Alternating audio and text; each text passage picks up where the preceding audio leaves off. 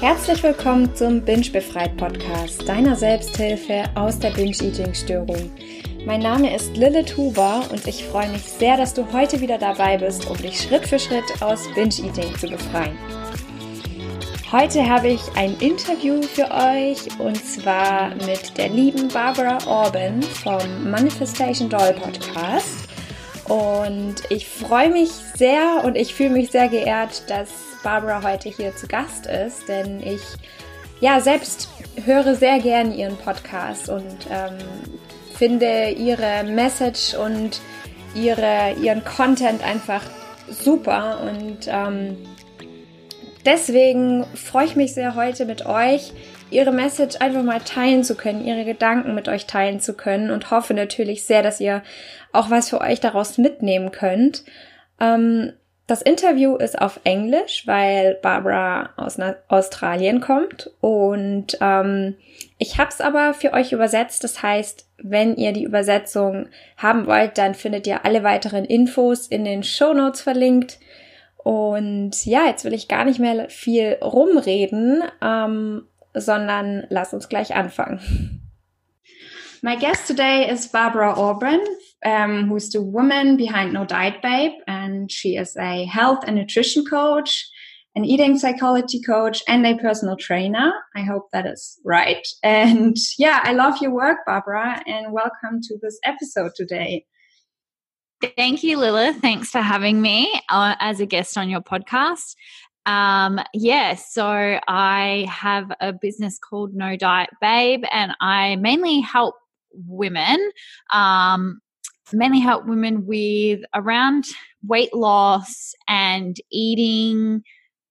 I, I say eating issues like um, emotional eating, binge eating, um, yo-yo dieting, weight fluctuations, etc. So yeah, I do have like my knowledge in personal training and nutrition and um, eating psychology that I use to to help women overcome their issues around food and their weight. Great. So, and you have an own um, a podcast on your own um, as well. And, yeah. Yeah. Yeah. So the podcast is called um, The Manifesting Doll, and also it can be found under No Diet Babe as well. But yeah, okay. great. Yeah.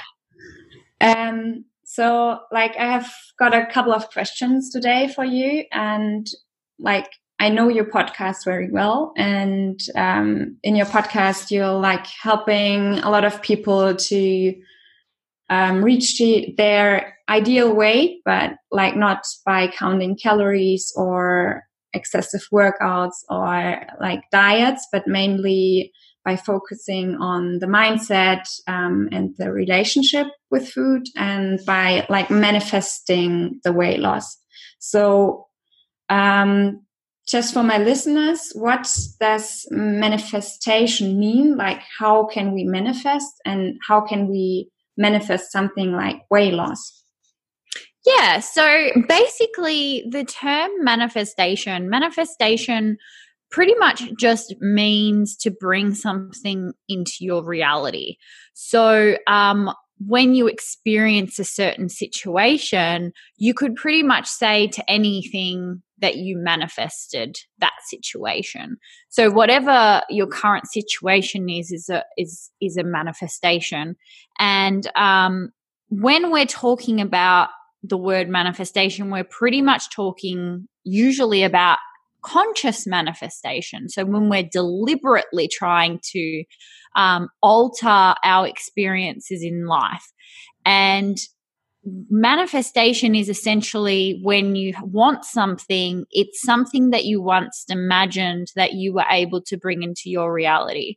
So when it comes to people wanting weight, they're wanting weight loss, um, and they have a goal in mind, but they struggle a lot of times to actually experience that in their reality. And so manifestation is just the thing that can help you create the outcome that you want.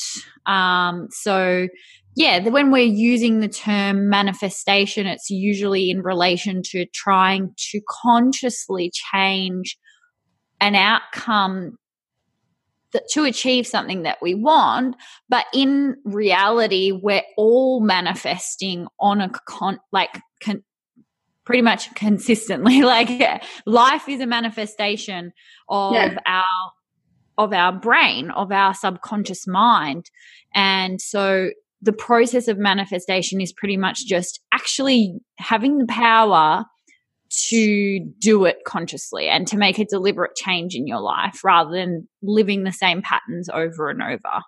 Okay, great. And it's um like in manifestation energy plays a big role like um yeah yeah, so pretty much energy. Like when we talk about energy for for from a perspective of somebody that perhaps doesn't know much about manifestation and energy when we talk about energy it doesn't have to be um, this like manifestation doesn't have to be this superstitious thing or this ultra woo woo thing um, it like i was saying it's more about your subconscious mind um, rather than any kind of rituals or like crystals or superstition and that kind of thing.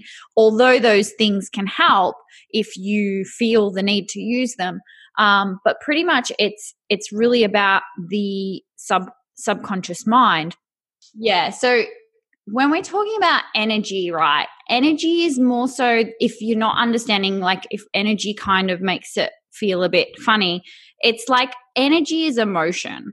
So when we're talking about our energy, a, an easy way to think of it in terms of what is energy? It's like energy is our emotion. So energy is our vibe. So for those listeners that maybe don't understand what energy means, it's like think about when you see somebody and you just feel this vibe about them.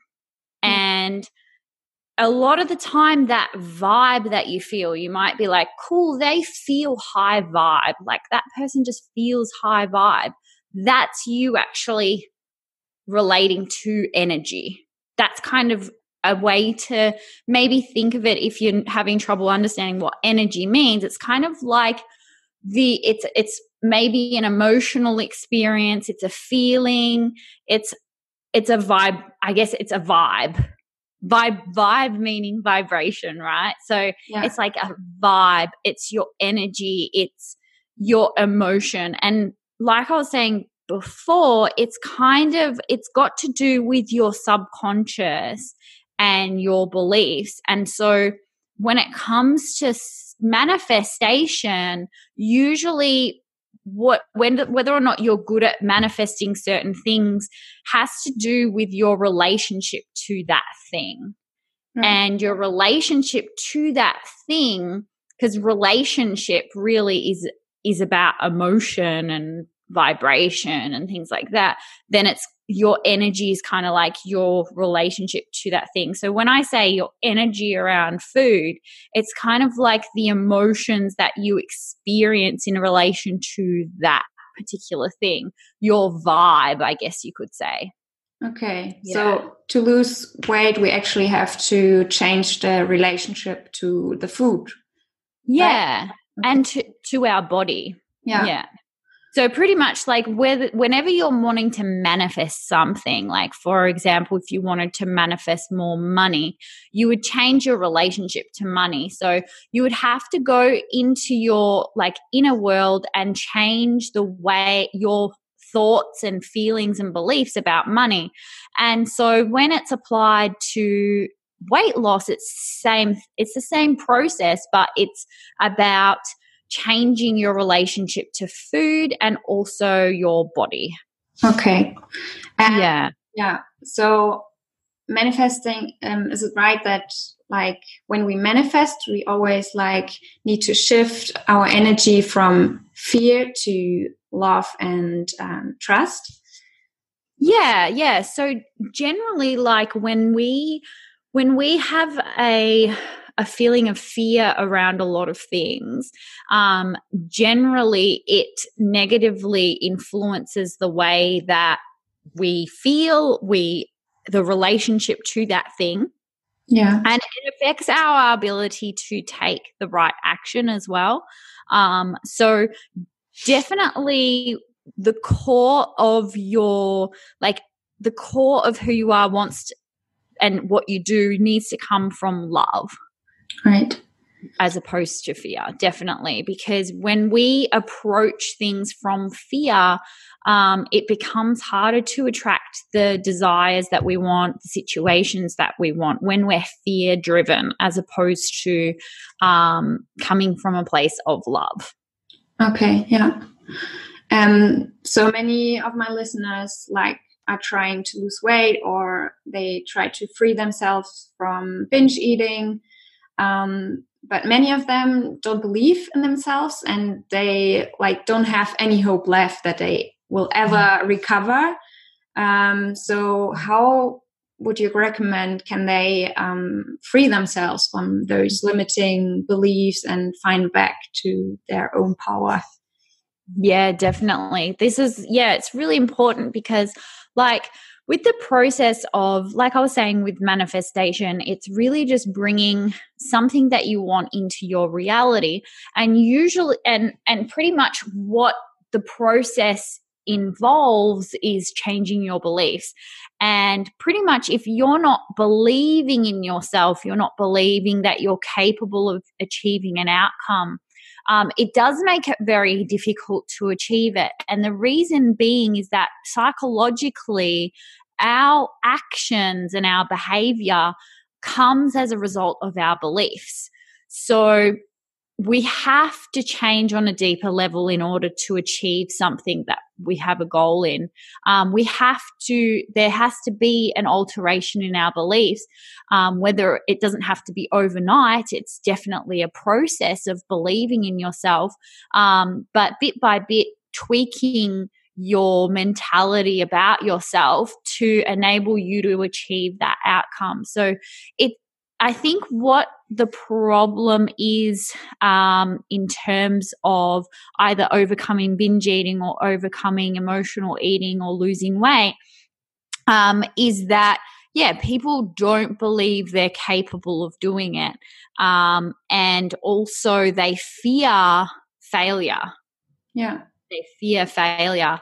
And so the biggest thing that you can do is realize that everything that's going on in your head and all the beliefs that you have about yourself are just repeating stories that go over and over again. But what people tend to do is really identify with these thoughts and with these voices in their head and they make it mean that that's who they are. Yeah. So they really identify with with who they currently are and their current identity. Um, but the best thing to be able to change limiting beliefs, it's like, how do we then change our beliefs and then start believing in ourselves is to not get so caught up in who we are now from a very dramatic emotional place, but to kind of get curious and aware of who we are from a place of non judgment and then also s- separate our brain dialogue and our beliefs from who we are and realize that as we have the power to change that dialogue in our head it's not who we are right. um it, it's pretty much like it's normal a lot of us will have similar negative patterns um, that we each have the power to assess and then change. And I think the biggest part of changing your limiting beliefs is having awareness of them and having awareness of them from a place of non judgment. And in a way, like looking at yourself from from a bird's eye perspective and distancing yourself and seeing how can I change this um, from a non judgmental way? This is how I'm currently thinking um, it doesn't mean that this is who I have to be forever. So if you are currently a binge eater, you're very emotional and um, like very attached emotionally to this identity that you currently are. And I think the best thing, like if I'm to sum up kind of in in the length of a podcast of how we overcome a, a limiting belief, you really first have to realize that you have the power to change beliefs. You yeah. really do. It doesn't. You're. You don't have to be a special person. Um, we all have the same capability to change a limiting belief.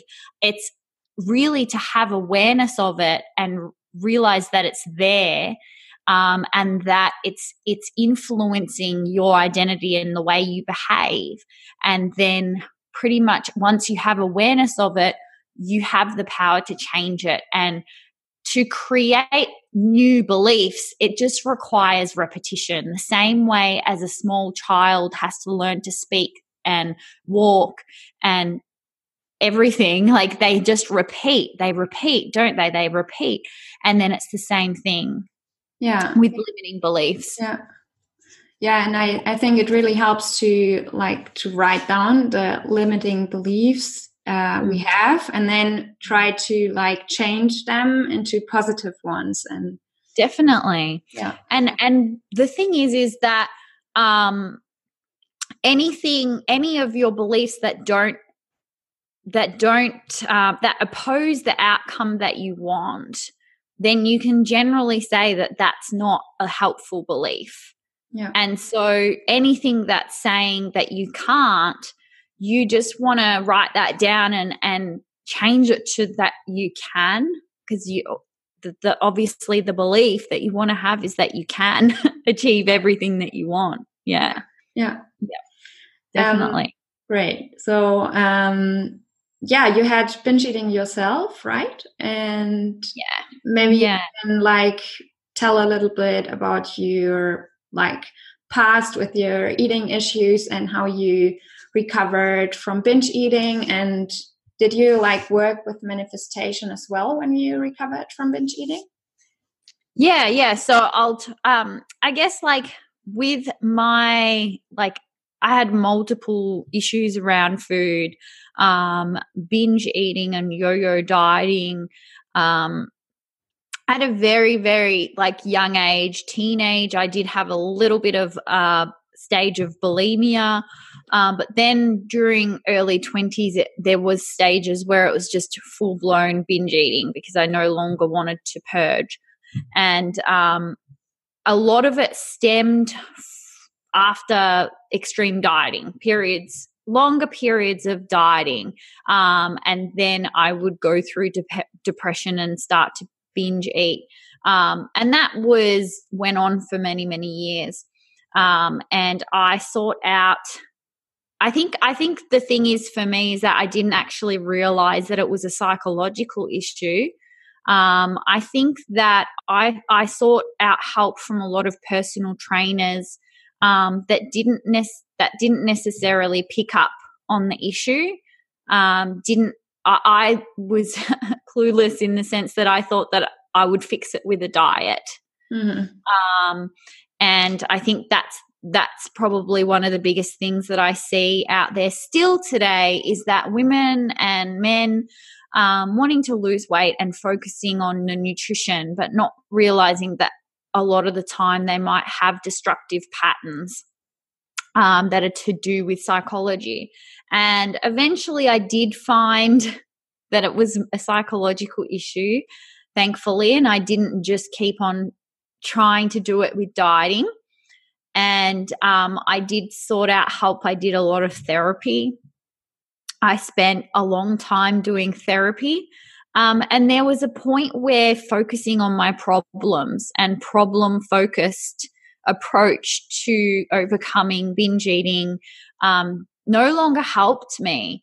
And I think that there's a certain aspect where you want to look at your problems and why, and um, your past, and why you know you've become in this particular position. But in terms of manifestation, manifestation is heavily, it, you could say it's kind of like more of a positive psychology where you're looking to build the new.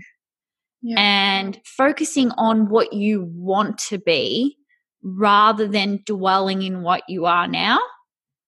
And I think that was really a turning point for my binge eating and my emotional eating and my patterns was creating the version of myself that I wanted to be rather than dwelling on who I was.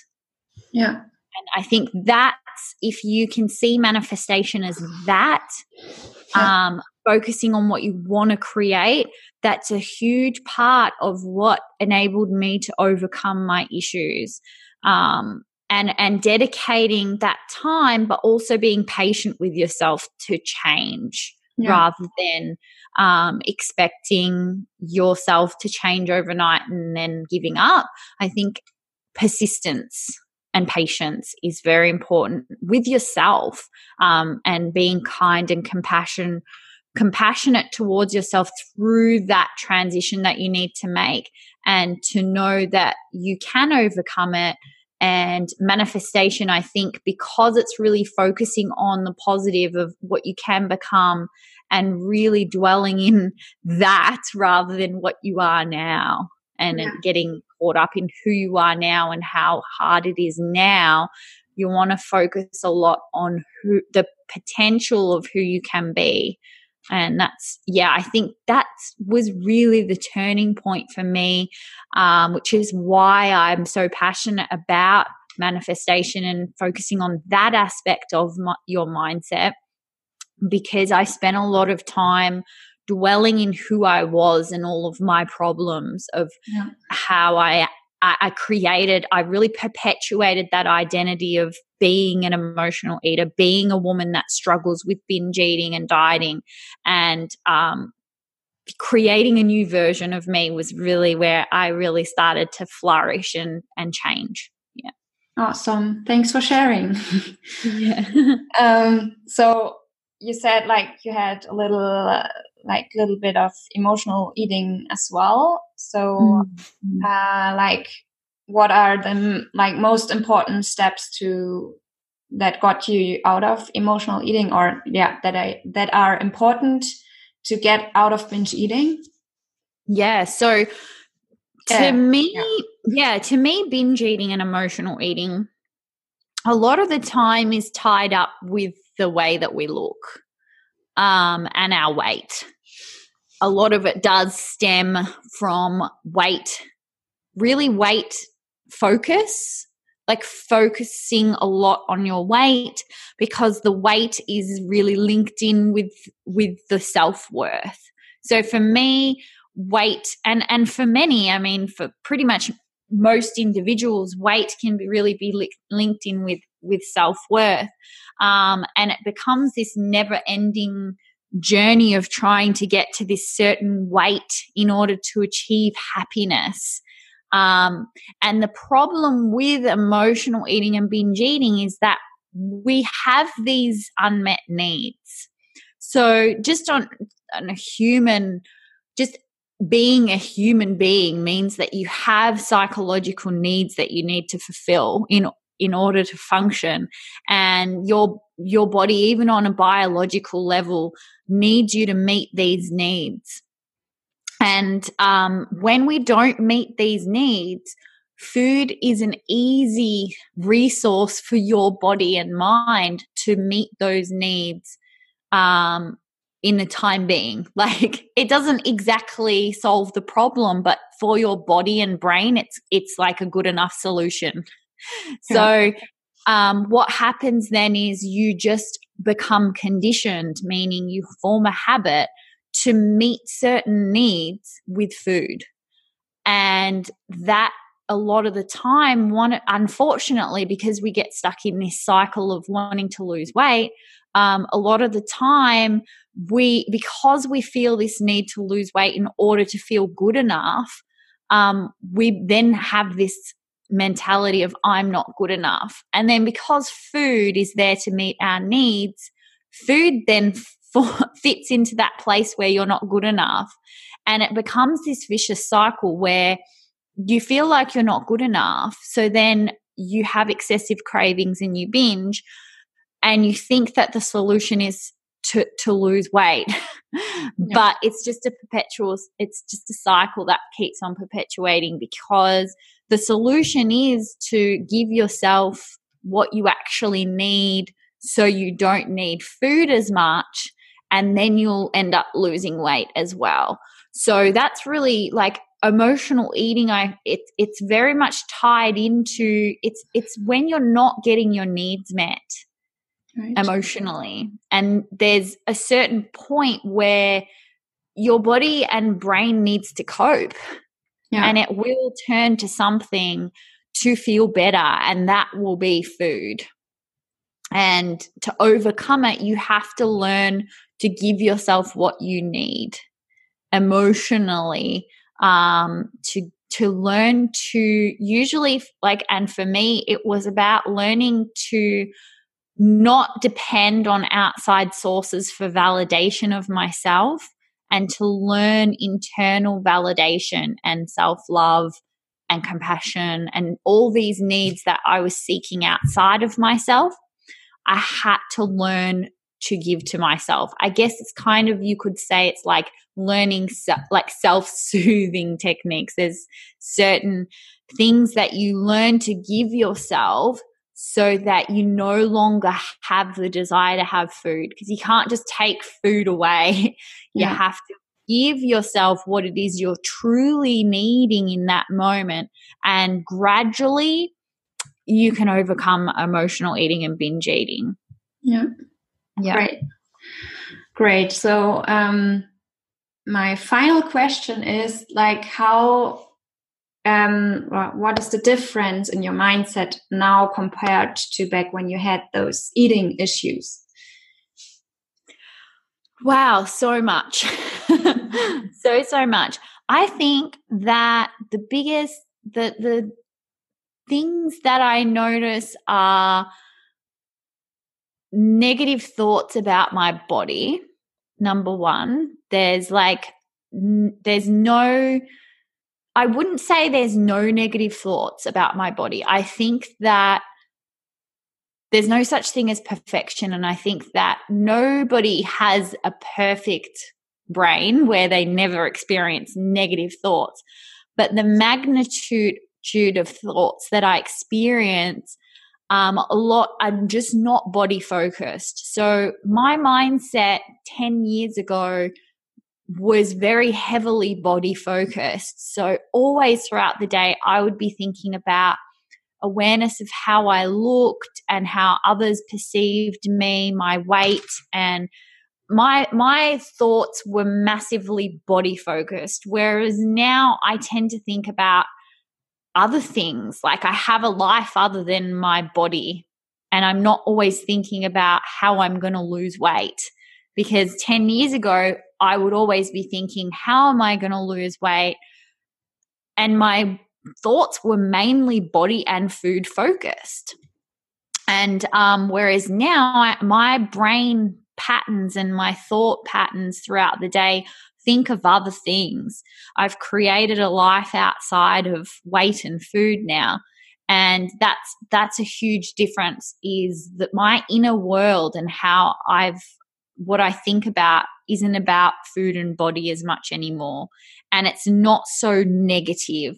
So, for example, when I am in situations like buying clothing, taking photos of myself, seeing my reflection, a lot of, 10 years ago, it was all negative and now it's either like it's neutral like it's maybe not even thinking about um, certain things or it's generally leaning towards the positive. and like i said before it's never perfect i don't think anyone like we all have self doubts to a certain extent we all have negative thoughts from time to time but i think it's definitely the magnitude of it is way very very different yeah. Um, so that that inner world really is completely different in that sense. And I think it's the amount of time per day that I spend thinking about food and weight has changed a yeah. lot.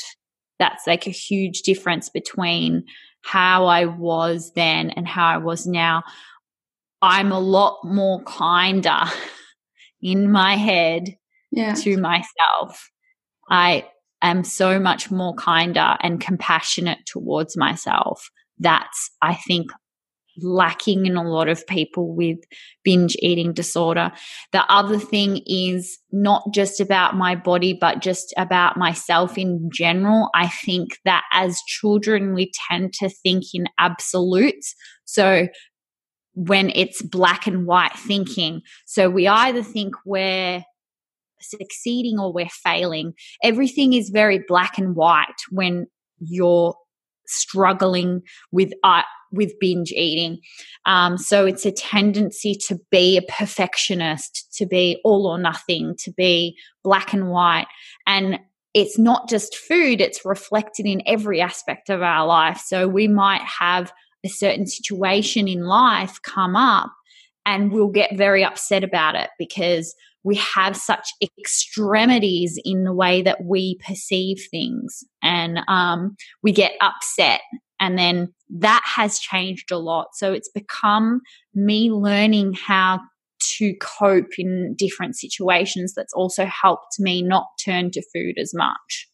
Yeah. And i think that shows uh, that like diets and all that stuff uh, like are like not um not the solution yeah. yeah. not the solution and they yeah. like bring us in this vicious circle um mm.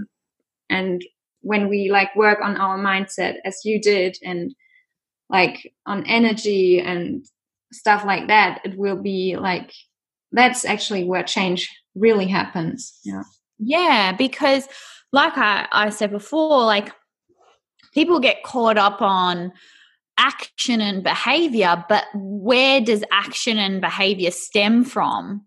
Yeah. And it stems from our beliefs about ourselves. Mm. And when our beliefs about ourselves are negative, it doesn't matter how much we try to change our behavior or habits, they're going to stem from the beliefs. So we have to start with the beliefs in order to change the outcome.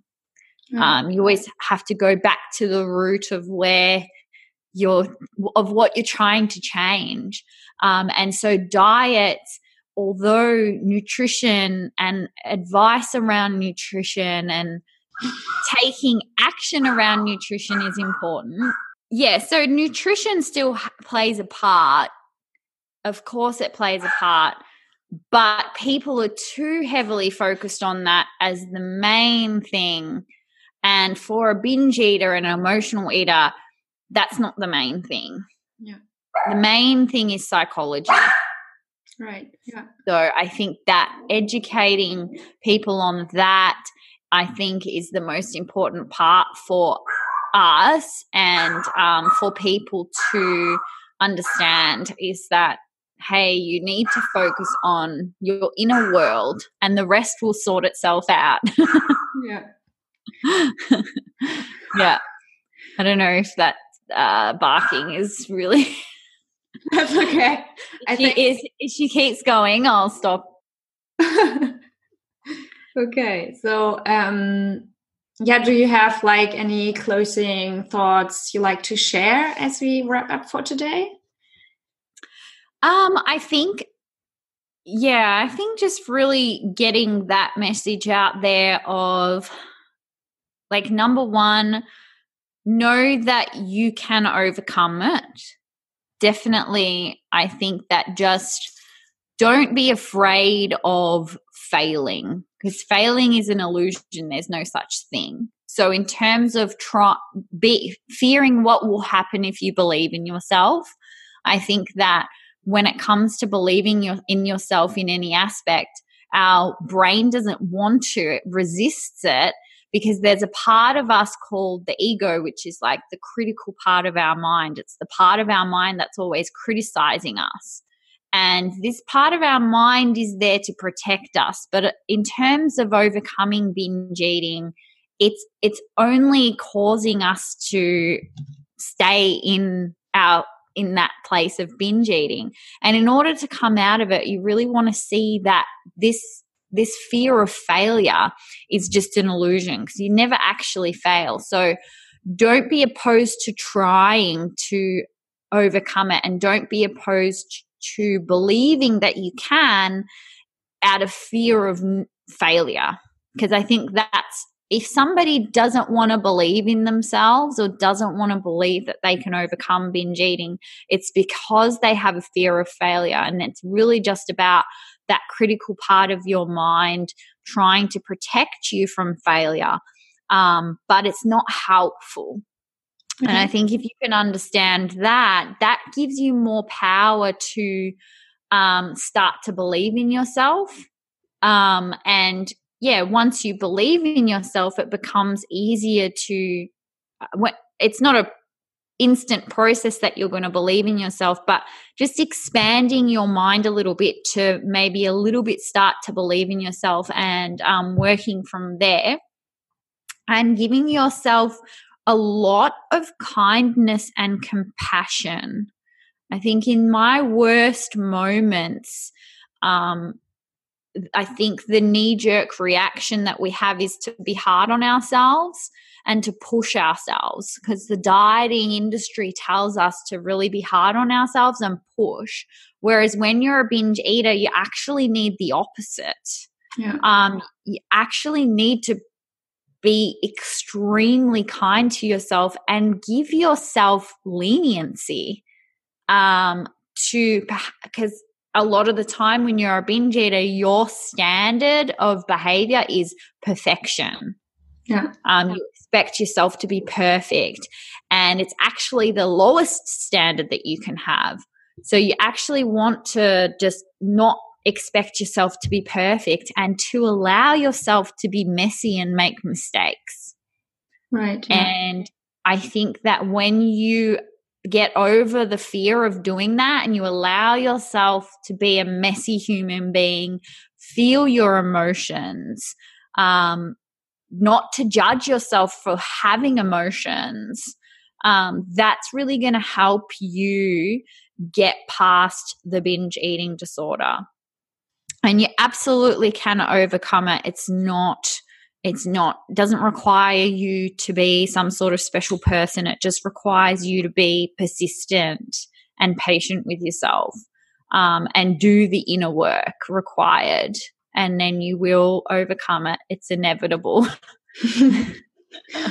yeah, thank you so much for sharing that. Um, I love this conversation, and I know that like the the um, listeners will find it very helpful and inspiring too. And yeah, so thanks for being my guest today. Thank you for having me. And yeah, I do hope that it was helpful for your listeners. So yeah, I enjoyed it as sure. well. Das war es auch schon wieder mit dem Interview. Ich hoffe sehr, dass es euch gefallen hat und dass ihr was für euch mitnehmen konntet. Und ähm, ja, ich finde auf jeden Fall, dass Barbara eine sehr, sehr tolle Arbeit leistet, die auch sehr, sehr wichtig ist. Und ich freue mich deswegen sehr, dass ich die Möglichkeit bekommen habe, dass sie heute hier sein konnte. Und wenn ihr weitere Infos zu Barbara haben wollt, dann verlinke ich euch natürlich ihre Website und ihr Instagram in den Show Notes. Also ihr findet dort alles. Und ähm, ja, jetzt wünsche ich euch ein wundervolles Wochenende und seid lieb zu euch selber, seid mitfühlend, nicht so hart zu euch und ja, ihr müsst nicht perfekt sein, ihr müsst nicht alles perfekt machen. Ihr dürft auch ein, einfach mal chaotisch sein und durcheinander und einfach mal Fehler machen. Es ist vollkommen in Ordnung und das ist normal, genau. Beziehungsweise, das ist schon normal, aber das ist auf jeden Fall menschlich und sehr erleichternd. Ich wünsche euch jetzt alles, alles Liebe und ganz viel Kraft. Bis dann! Als kleiner Disclaimer, dieser Podcast ist kein professioneller Therapieersatz. Binge-Eating kann starke gesundheitliche Konsequenzen haben und ich rate dir zu ärztlicher und psychologischer Hilfe.